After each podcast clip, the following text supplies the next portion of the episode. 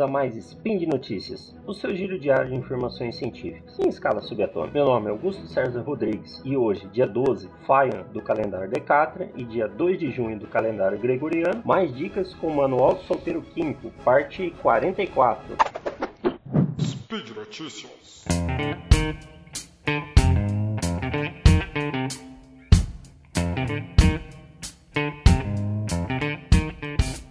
Para as nossas dicas de hoje aí. Vamos aprender coisas que a gente não sabia sobre objetos que a gente já usa no dia a dia, como que eles foram inventados, por quê. Vamos lá. Primeiro, cabides de madeira têm outro uso. Você pode administrar seu, seu armário colocando cada uma de suas roupas em um cabide ou jogar todas elas em um lugar só, beleza?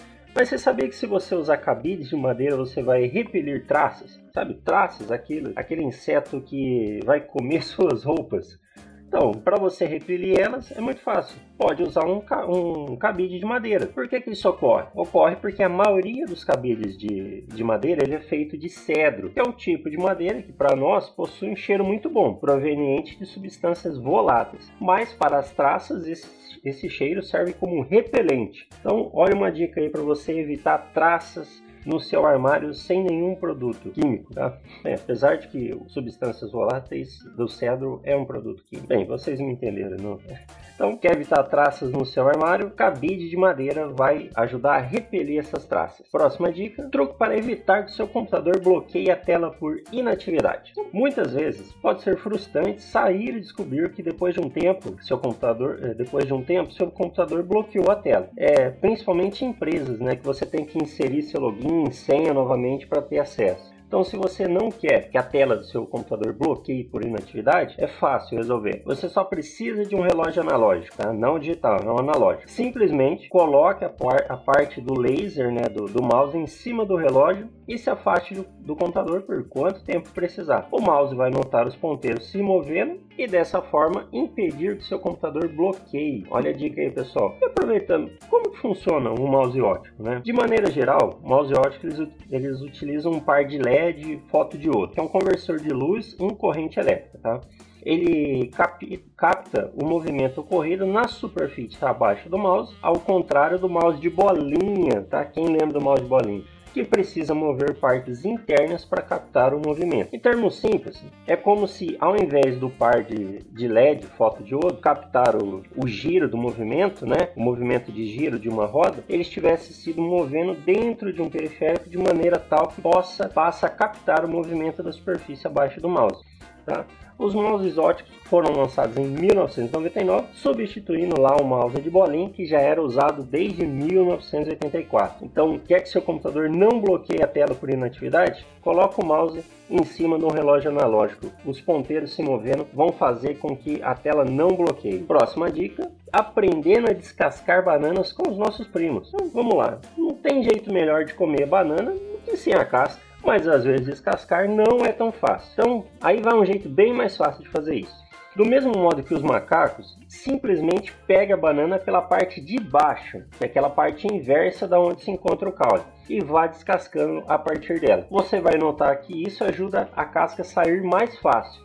Então, para você descascar uma banana da maneira mais fácil, aprendendo com os nossos primos os macacos, descasque a banana pela parte inversa do caule, do caule. Vai sair bem mais fácil.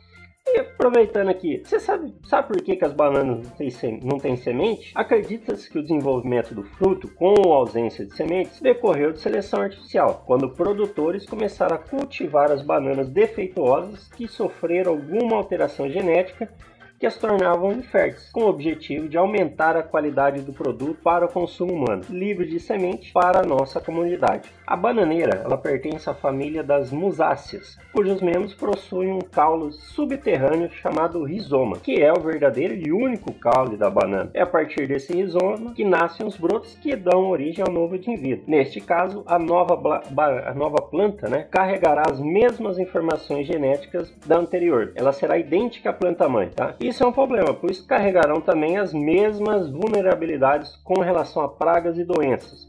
Numa plantação de bananeiros, o que vemos é um verdadeiro exército de clones, na verdade, tá?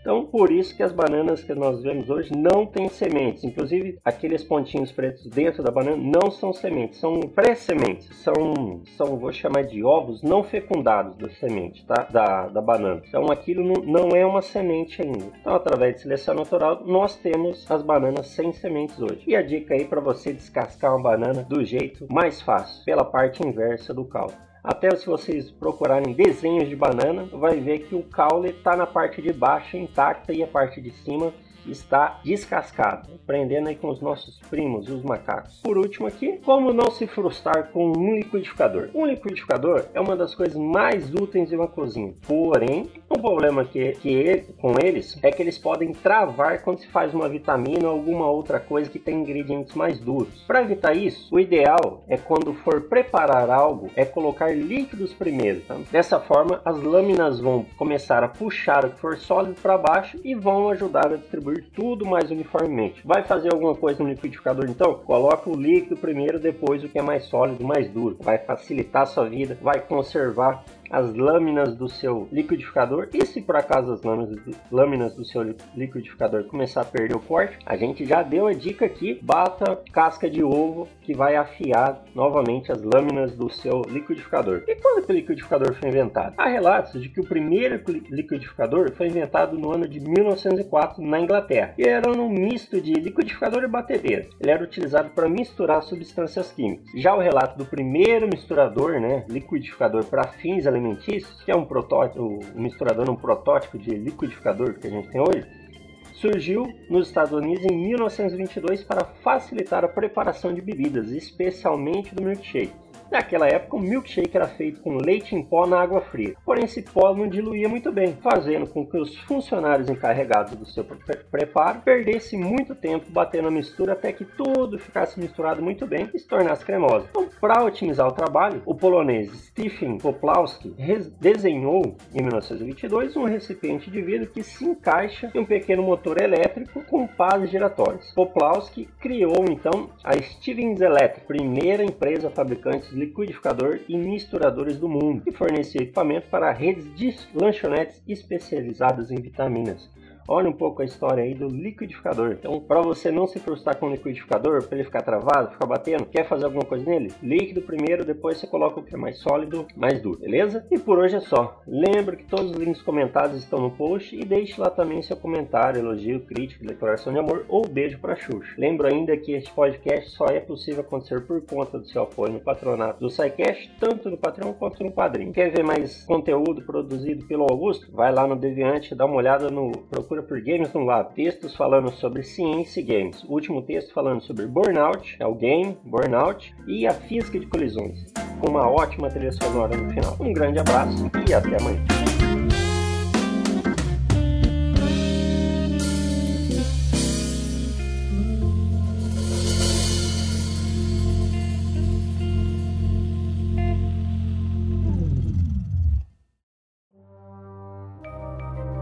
Este programa foi produzido por Mentes Deviantes. deviante.com.br.